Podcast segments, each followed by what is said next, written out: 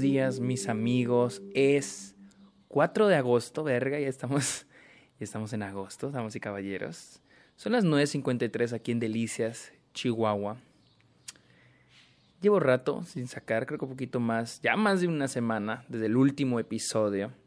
Como les dije, en el Club de los Amargados estaba un poquito enfermo, perdí mi voz, pero ya, ya, ya ando mejorcito, ya ando mejorcito. Este, este es el primer episodio que hago en el día, pero tengo planeado hacer como cuatro episodios más, eh, de los cuales este y, el, y otro uh, va a ser eh, en público y los otros dos van a ser exclusivos para los Patreons. Así que más vale ir empezando. Así que bienvenidos a este episodio de Está OK. Mi nombre es Sergio Muñoz. Síganme en Twitter e Instagram. Es como arroba el Sergio Muñoz en Twitter, Instagram, Twitch y TikTok. También estoy en Letterboxd, donde estoy poniendo qué películas veo a diario, como Sergio Muñoz Esquer. Y también estoy en Patreon, como les digo, y tienen eh, acceso a episodios exclusivos, recomendaciones que ustedes me hacen para hacer episodios, que de hecho los dos, creo que los dos episodios de hoy de los exclusivos son recomendaciones de mis patrons. Y finalmente, este, creo que es todo. Como les digo, bienvenidos a Está OK, este podcast. No les dije, para los que no sepan qué es Está OK, que están aquí por primera vez, bienvenidos a Está OK, este podcast donde les hablo de cine, de series, de la industria, festivales, la temporada de premios, etcétera, etcétera, etcétera. Así que hoy voy a hablar de una película. Hace rato creo yo que no hablo de una película que no se estrenó. Voy a hablar de una película que me han recomendado un chingo desde que se estrenó. Your Name. ¿sí? Ah, esta es una película que me han recomendado, me, me recomendaron demasiado, o sea, o, sea, cabrón, desde que salió en cines en el 2016, siempre había alguien que me la recomendaba, no, que vela, vela, o en redes sociales, más que nada en México, oía que mucha gente la había encantado, pero yo sentía que no me iba a fascinar, entonces como que siempre la aplazaba y la aplazaba y nunca la veía, este... Y siempre decía, no, es que ve your name, ve your name, ve your name. Yo que, es que me flojera. Y no sabía, no, no sabía de qué trataba, la verdad. No tenía ni idea de qué iba la historia. Hasta que hicimos una watch party, los Patreons y yo. Y ellos sugirieron que viéramos Your Name. Así que vi Your Name.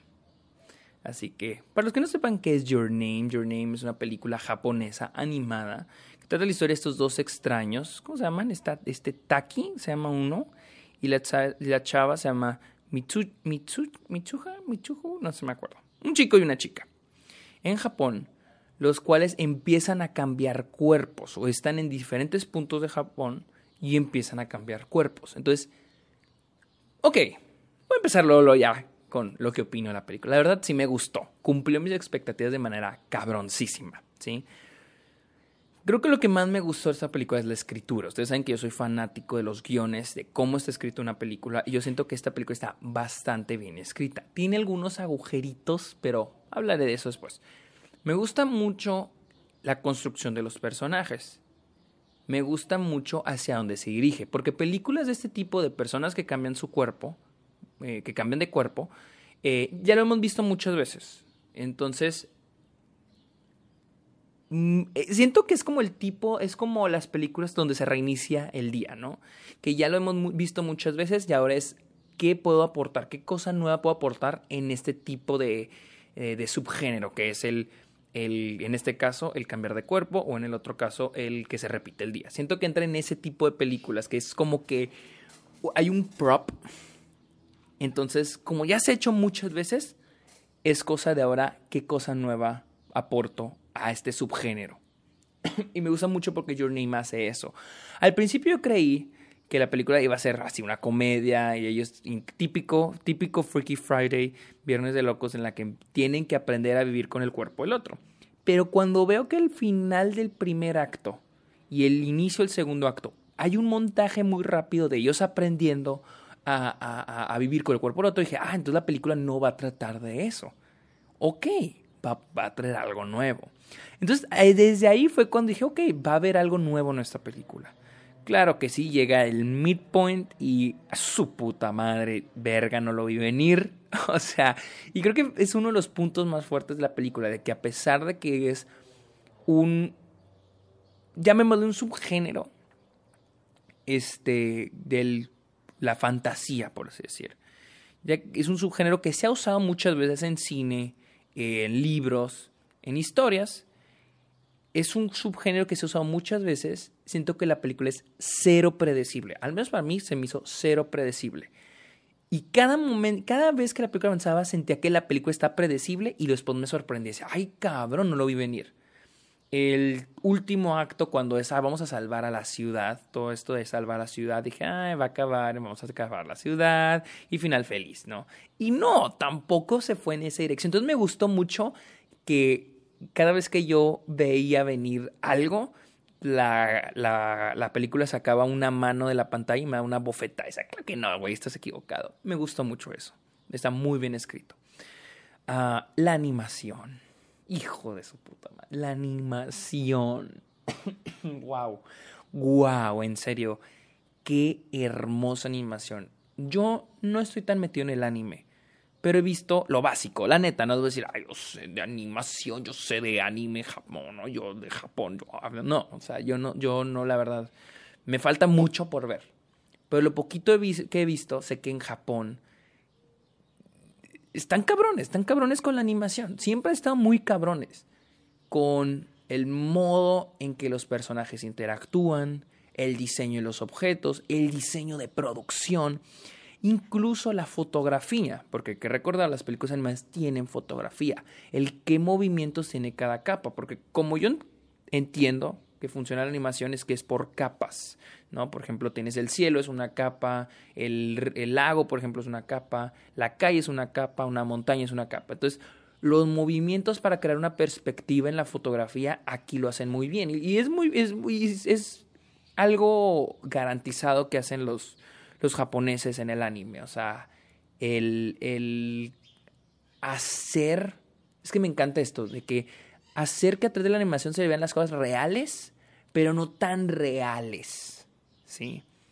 Suficientemente reales para que impacte a nuestros ojos sentidos, pero no tan reales para que no nos, nos saque del mundo de, de, la película. Y es lo que a mí me encantó de la animación de esta película. Está cabroncísima. La iluminación, los colores. Los colores están muy bonitos, pero lo que me sorprende también mucho es la iluminación, ya sea exteriores de día, exteriores de noche, interiores de día, interiores de noche. Hacen un trabajo muy chingón con la animación, en serio. Sí digo, verga, o sea, no, no mamen, no mamen. Ah, me gustan mucho los dos, los, los dos personajes principales. Este, siento que a veces se desviaba un poquito para darle más prioridad a Taki, pero igual no me molestó. Este. Pero sí, sí, este. Me gustan mucho los personajes. cuando les digo que hay algunos agujeritos en la trama, hay algunas cosas que me pregunto, como por qué los personajes nunca se pasaron el teléfono desde el inicio, o cómo no se dan cuenta dónde vivían. Creo que uno de los pedidos me dijo, bueno, es que cuando, o sea, tal vez sí saben dónde viven, por ejemplo, este Takis de Japón, pero se cambia el nombre, el, perdón, se cambia de cuerpo con esta chica que no puedo pronunciar su nombre, que está en un pueblito. Entonces yo dije, bueno, ¿y cómo nunca supo el nombre? Por lo que me dijo un Patreon, bueno, es que cuando él regresa a su cuerpo normal, olvida su nombre. Y digo, ok, ok. Y eso sí está planteado en la película. Digo, ok.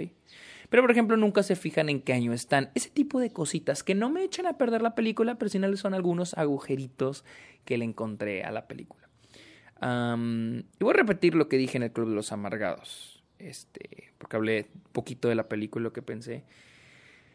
Eh, algo que me está gustando mucho, y creo que esto ya se va a la interpretación de cada quien, era la idea del hilo rojo. Algo que no me gustó en la película es el te amo del final. Que Taki se lo pone en la mano, que se te amo. Porque yo nunca lo vi como una historia de amor. Yo siempre lo vi como dos amigos, dos personas que nacieron para estar unidas. Y es esta idea del hilo rojo. O sea, yo sé que eh, hay muchas referencias, o bueno, no, no hay referencias, es lo del hilo rojo en la película. Pero lo que me estaba gustando mucho es de que con los twists que nos da, de que rompe el tiempo, no solo el lugar, pero también el tiempo, no están en el mismo tiempo. Me gustó mucho pensar que el hilo rojo rompía las reglas y decía, es que tal vez tú naciste para estar con alguien de otra época. Eso me estaba gustando mucho y me gustó porque eso sí se queda.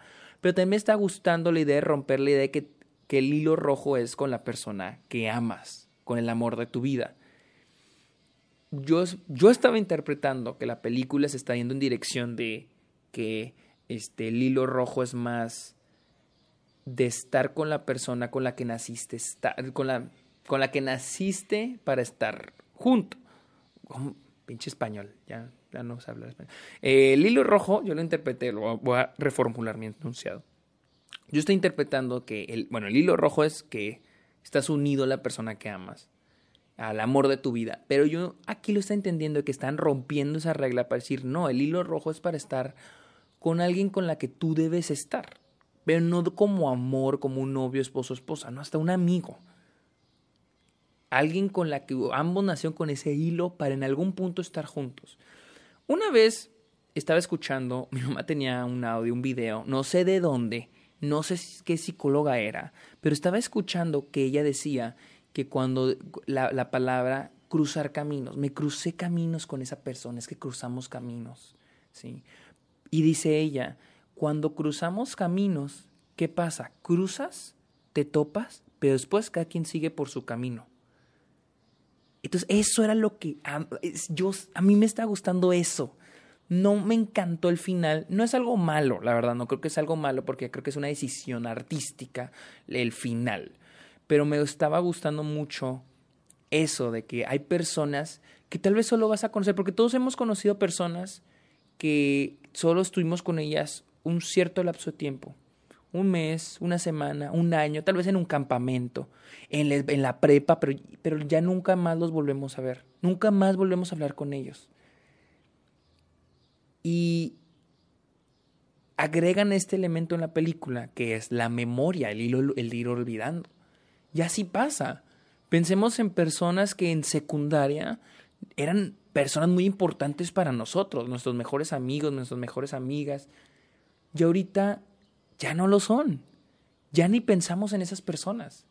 Quedan olvidadas como el polvo. Ya hay otras prioridades ahora. Y así yo estaba viendo la película cuando estos personajes se separan y, se empiezan a olvidar. Em, así yo era como está interpretando la película. Esa es una manera de verlo, o sea, de la manera de que a las personas las vamos olvidando. Puse un ejemplo en el Club de los Amargados de que yo tenía una amiga, una de mis mejores amigas en prepa, y que y yo le dije, o sea, yo sí, yo sí soy más con los pies en la tierra en ese aspecto, con lo de las amistades. Y le dije, en el futuro ya no nos vamos a hablar, le dije. O sea, no porque no querramos, simplemente ya no nos vamos a tener tanto contacto como ahorita. En cinco años, seis años, y un día vamos a ir por la calle y nos vamos a topar y nos vamos a saludar y cada quien va a ir por su camino y no hacer lo mismo que ahorita.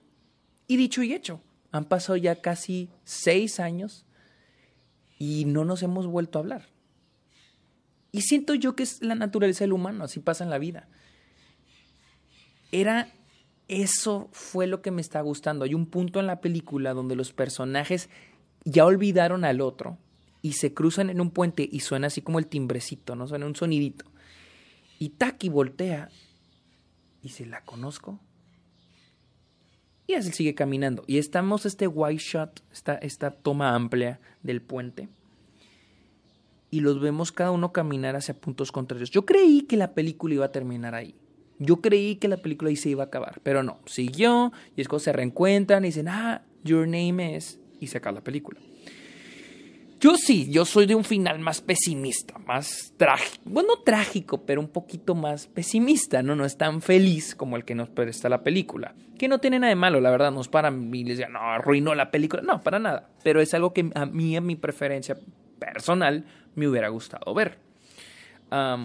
Y eso es a lo que voy, o sea, la idea de olvidar está muy bien planteada en la película. Siento que me hubiera gustado un poquito más que joran más en la primera mitad con eso, porque siento que se plantea más en la segunda mitad. Pero igual, me gustó mucho. Y luego también, esta segunda teoría que yo tenía, o segundo mensaje, por así decir, que me estaba gustando interpretar era la idea de que, ¿qué tal si a mí ya me sucedió lo que ya le sucedió a Taki y a esta chica? ¿Qué tal si a mí ya me sucedió, yo cambié de cuerpo con alguien y ya lo olvidé? Les voy a poner un ejemplo. y también lo puse en el Club de los Amargados este ejemplo, la idea de que vemos a alguien caminando en la calle y decimos, ah, es este, yo conozco a esa persona. No, no, le estoy confundiendo. Ya, sigues caminando y te vas. ¿Qué tal si esa persona sí la conociste? Como los dos protagonistas de la película. ¿Qué tal si sí lo conociste, pero ya lo olvidaste? Eso, eso era lo que a mí me... Esa era la dirección que me estaba gustando mucho en la que se dirigía la película. Al final, pues sí, es, es que es un, un final más bonito, más feliz, más alegre pero yo soy alguien más. Siento yo que es algo más real el hecho de que a la gente le dejamos atrás. Eh, o sea, de que nuestros amigos probablemente en cinco años ya no van a ser nuestros amigos, vamos a perder contacto con ellos. Y siento yo, yo lo veo así, en de que en la película, en Your Name, este, estos personajes nacieron para estar por ese momento juntos. Pero es todo. Lo mismo con la alegoría o la premisa que les decía del cruzar caminos. La idea de que cruzamos caminos con alguien, pero tal vez esa persona ya cruzamos, pero ya cada quien sigue su camino, ¿no? Como una X, ¿sí? Imagínense estos dos puntos que se dirigen a una intersección, se juntan, se conocen esos dos puntos, pero ellos siguen recto, siguen derecho, cada quien sigue su camino formando una X. Se cruzan caminos, Hemos escuchado esa frase, crucé caminos con ella. Bueno, tal vez ya es tiempo que la dejes o lo dejes ir. Cada quien debe seguir su camino. Así fue yo como interpretaba la película hasta que llegue el final. Y bueno, yo creo que voy a seguir interpretando así. les digo, me gustó mucho los dos personajes principales. Eh, siento yo que los otros personajes no ayudan mucho más que para mover poquito la trama. Eh, no siento que refuerce tanto a la historia, los otros personajes, solo son los que le ayudan. O, o por ejemplo, la abuela, la abuela de, de la chica, nada más está en la película para darnos información importante para la trama, como lo de los meteoritos, como lo de las telas, como lo del, ¿cómo se llama? El saque. Es, la abuela nada más está ahí para darnos información importante para decirnos que ella y la mamá ya habían tenido, ya les había pasado eso, etcétera, etcétera. O sea, nada más funciona para eso. Entonces, no me encantaron los otros personajes, siento que nada más están ahí como para rellenar o para, para rellenar la historia, para soportar la trama o para, sí, pues para, más bien para soportar, support, para sostener la trama, ¿no? Que los personajes principales no estén solos y también ayudar un poquito a la información que le vamos dando a la audiencia siento yo que fue una parte débil de la película, los personajes secundarios. Pero en sí siento que es una película muy bonita, no lloré. Y como les dije a los Patreons, yo no lo vi como una película romántica. Siento que fue... No sé, siento que fue una película muy linda, de drama, eh, con poquita comedia. No siento que sea una película romántica. Al menos yo no la vi así. Siento que el te amo, el te amo no se me hace cursi, simplemente siento que no iba, o al menos yo no lo percibí así en ningún momento. Yo nunca percibí así una historia de amor entre ellos. Solo lo percibí como dos individuos, dos extraños de mundos diferentes, una de un pueblito y otra de y otro de Tokio, que cambian de cuerpo, les toca estar en la posición del otro. Y de esa manera se, encuentran, se empiezan a no solo encontrar a sí, a, encontrar a sí mismos, pero también a conocerse los uno, el uno al otro. Yo lo vi así. Yo lo interpreté así. Me quedo con esa interpretación. Y la verdad, sí es una muy buena película. Si no han visto Your Name, ya se las spoile, yo creo. O bueno, no creo que hayan entendido mucho los spoilers, pero igual véanla. Véanla, está muy chingona. La neta, está muy buena la película. Ah, está muy entretenida. Sí aporta cosas muy, cosas muy, muy nuevas a este subgénero que es el cambiar de cuerpo con otra persona. Y también siento que la animación, apreciar esa animación, o sea, vi... Es extraño porque este mes, bueno, estamos en agosto, pero en estas semanas vi tres películas que dije, wow, cada frame es perfecto. O sea, cada frame está muy bien hecho. No de que la película sea perfecta, pero lo visualmente Eh, una era West Side Story. Vi West Side Story hace unas semanas. Dije, verga, cada frame está muy bien calculado. Vi eh, Millennium Actress. También se me hizo, wow, qué pedo. Y esta, Your Name. Se hizo, cada frame está muy bien. O sea, neta, o sea, yo veía cada, cada um, landscape cada diseño de producción, cada prop, cada cosa que me ponen en, la imagen, en la pantalla, o sea, verga, está muy bien cuidado. O sea, cada detalle está muy bien cuidado. Color, luz, edificios, personas, animación. Todo está muy bien cuidado en la manera visual. Y siento que hasta nada más por eso, nada más por eso, la película vale la pena ver. Así que bueno, esa fue mi opinión. ¿Cuánto llevo? a la 20 minutos. Esa fue mi opinión de Your Name, la cual está en Latinoamérica en HBO Max. En Latinoamérica la pueden encontrar en HBO Max, no sé si sigue ahí, pero ahí la, ahí la vimos en Watch Party. Como les dije, fue una sugerencia para una Watch Party que hicimos los Patreons y yo. Otro de los beneficios de Patreon. Háganme ver películas, hacerme ver películas, porque nadie me había hecho ver esa película. O sea, me decían, vela, vela, pero nunca nadie me convenció. Y los Patreons tampoco me convencieron, pero ellos decidieron ver la película. Así que dije, bueno, vamos a ver esa. Y gracias, Patreons, por hacerme ver Journey, porque sí está muy buena. Así que síguenme en Twitter, Instagram, Twitch y TikTok como arroba el Sergio Munoz. Eh, vayan a Apple Podcast, busquen esta OK y dejen una review. Dejen un comentario a mero, a abajo para, pues nada más para tener ahí buen rating en, en, Apple Podcasts. Aunque no lo usen, vayan a Apple Podcasts. También estoy en Letterboxd, donde pongo a diario qué película estoy viendo. Soy como Sergio Muñoz Esquer. Y finalmente estoy en Patreon. Como ya les dije, diferentes beneficios, etcétera, etcétera, etcétera. Así que, amigos, muchas gracias por escuchar este episodio. Está ok. Que tengan bonito día. Me voy a aventar otro episodio. Bye.